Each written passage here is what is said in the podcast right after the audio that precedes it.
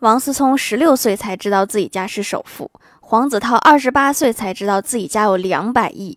我都二十多岁了，我爸真沉得住气。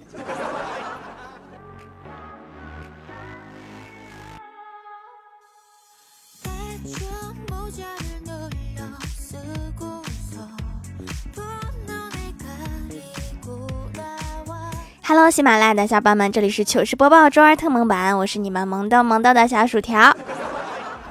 上班吃外面的快餐对身体有很大的影响，快餐店的食材大部分都不新鲜，都是用大量的辣椒、味精来掩盖。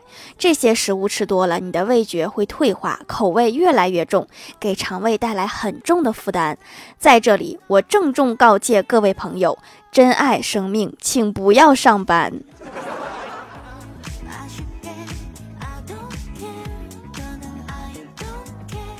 前几天小外甥小升初刚结束，我哥就在网上给他买了几套数学辅导资料。刚刚接到外甥的电话，说辅导资料已经收到，谢谢舅舅，祝你永远单身，找不到女朋友。人家好不容易放假了，你送数学材料，你也太坏了。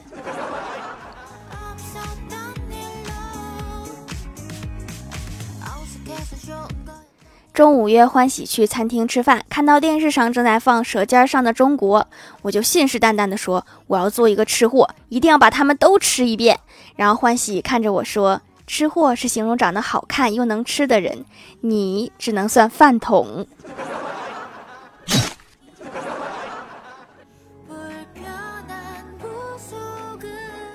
我老妈这几天心情不好，我老爸就小心翼翼的表现，生怕惹恼了她。吃完晚饭，老爸正在刷碗，老妈突然说道：“我是顺时针刷碗，而你却是逆时针，这日子没法过啦。”这个理由是我没想到的。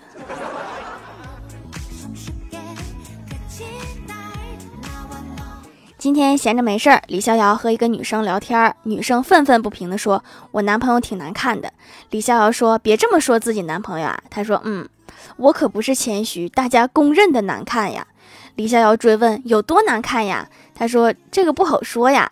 李逍遥继续诱导，这么说吧，要是给我打六十分，那给他打多少分？女生毫不犹豫地说五十八分。你哪来的自信，拿自己当参照物？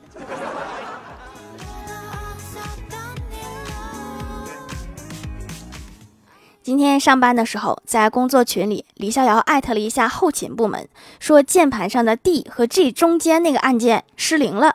然后后勤部就很疑惑，说你为啥不直接说 F 键呀？我也有了瞬间的疑惑，我还拿出键盘看了一下，然后只见小仙儿在底下回复，因为他 F 键失灵了呀。原来是这样。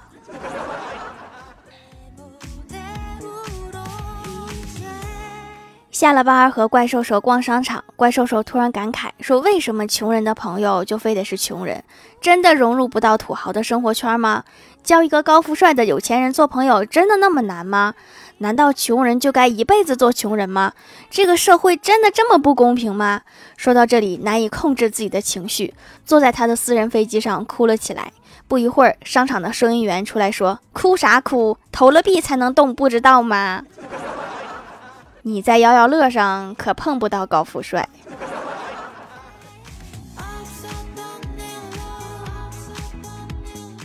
晚上，郭大侠和媳妇儿窝在沙发上，一边吃零食一边看电视聊天儿。郭大嫂看着一直挂在衣橱外的腰带，对郭大侠说：“你就不能把腰带挂里面去吗？”郭大侠机智的撇清自己的懒，说：“万一坏人来了，我还有个武器。”郭大嫂不假思索的说：“你是怕人家没东西揍你吧？” 确实，就这个小身板，别和坏人比划了。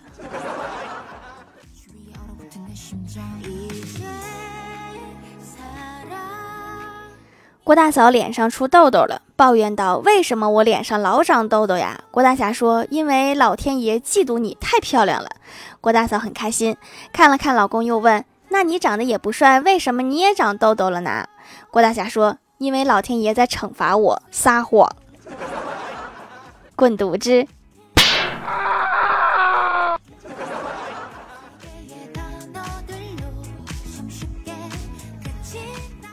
一天，郭晓霞问郭大侠：“爸比，你知道什么东西有两个脑袋、六条腿、一根尾巴吗？”郭大侠想了想说：“不知道呀，是什么呀？怎么会有东西长得这么奇怪？”郭晓霞高兴地说：“是骑马的人。”现在的猜谜游戏越来越难了。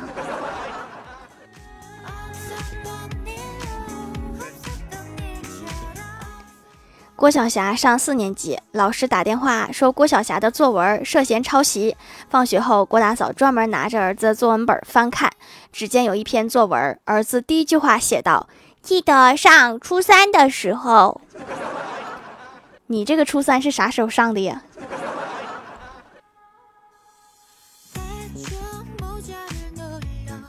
小时候看电视，两个人亲嘴儿，我就问奶奶：“我说奶奶他们在做什么呀？”奶奶语重心长地说：“孩子，千万别学他们，那是旧社会的人吃人。”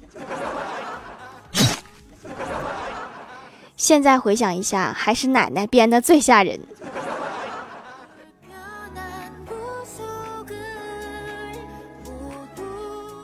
记得上高中的时候，有一次吃完晚饭。我老爸掐灭了烟头，缓缓地说道：“我看闺女手机，发现她恋爱了。”我妈特别镇定，她说：“多大点事儿，没发朋友圈，说明不是真爱。”还是老妈懂我呀。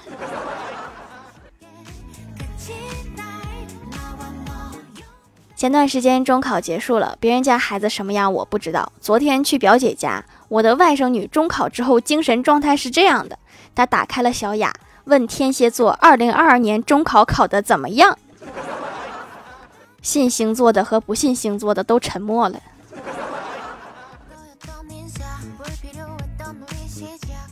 记得上大学的时候，老师提问了一个问题：人体肌肉分为三种，请问是哪三种？欢喜在睡觉，老师故意叫他，他慌慌张张站起来，看了看老师，低头问我。我说好像是问肉分几种，然后欢喜赶快回答：肥肉、瘦肉、五花肉。然后他就站了一节课。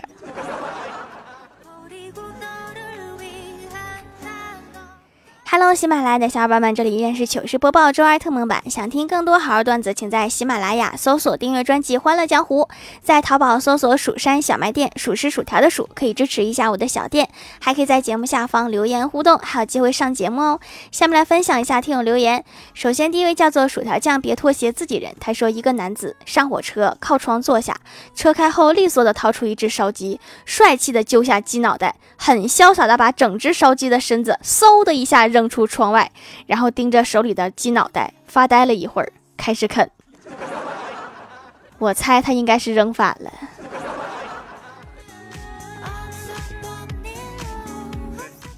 下一位叫做你的爸爸是唐武林，他说盖楼盖楼，条条一定要堵我。一天，爸爸在叫我起床的时候叫了三遍，我也不起床。然后我妈就在旁边说：“不是你叫他干啥？他一起床就得吹空调，电费你出呀。”我在一边听见了，想这还是亲妈吗？不开空调也睡不着啊。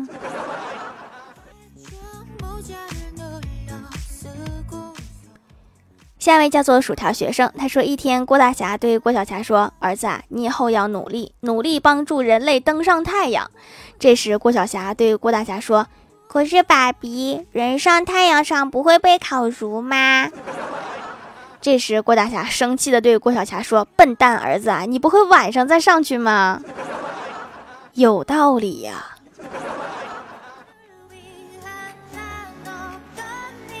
下一位叫做想静静和静静，他说一直用小掌门的手工皂，全家都喜欢，天然健康无添加，回购无数次了。我的晒斑和弟弟的痘痘都是用这个用好的。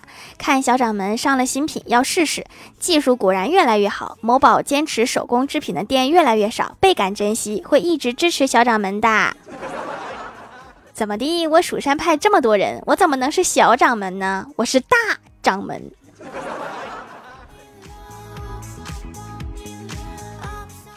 下一位叫做彼岸灯火，她说跟老公出门，远远看见一个烤鱿鱼摊儿，我就说老公啊，看见烤鱿鱼我就想吃，怎么办呀？没等我说完，老公立马就往摊子那边跑去，还在为他的贴心感动时，他跑回来了，然后对我说：“好了，我让烤鱼的搬走了。” 很好，这回看不见了。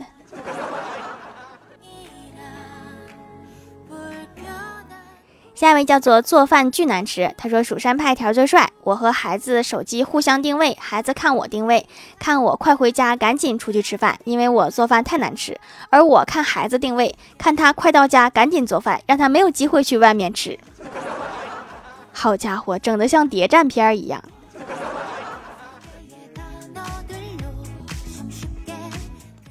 下一位叫做金香，他说条条，我快期末了，举几个土豆保佑我一下吧。来自有大病的文案馆，我的头发很少，所以每一根都有他的名字。今天我的詹妮弗掉了，有没有好心人转给三十块钱，我给他办一个葬礼？海葬吧，环保又便宜。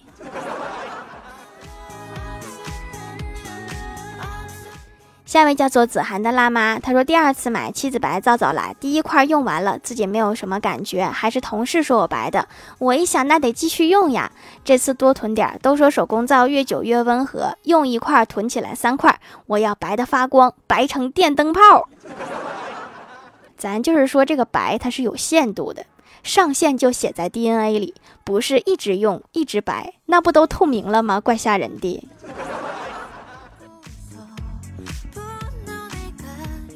下一位叫做佩 O F，他说三个男孩同时追一个女孩，女孩说你们游遍全世界回来，我再选择。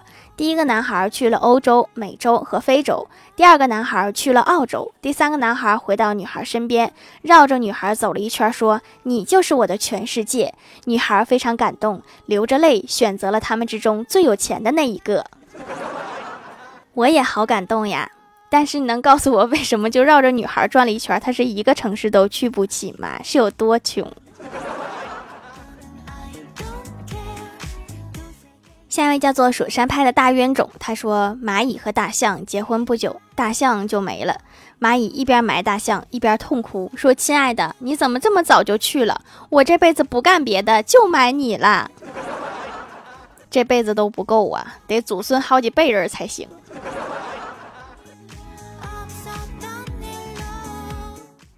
下一位叫做 Hello 微燃烟火，他说买了个新手机，老板说送钢化膜，于是乎我就各种 happy，各种摔，终于有一天屏幕摔的不行了，我就寻思把那层钢化膜扒掉，然后我就在那拿牙签戳了半个小时，膜呢？膜呢？要不你翻翻之前那个快递箱里，是不是有一个膜？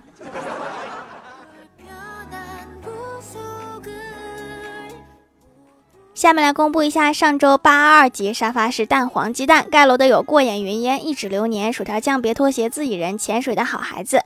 草莓酱味的软糖蜀山派的小徒弟子涵彼岸灯火。单田芳的三花猫地灵喵把袜子塞你嘴里纯色黑猫。我是薯条酱昵称被人抢走了条条的神兽赌我发财配 O F。感谢各位的支持。好啦，本期节目就到这里啦。喜欢我的朋友可以点击屏幕中间的购物车支持一下我。以上就是本期节目全部内容，感谢各位的收听，我们下期节目再见，拜拜。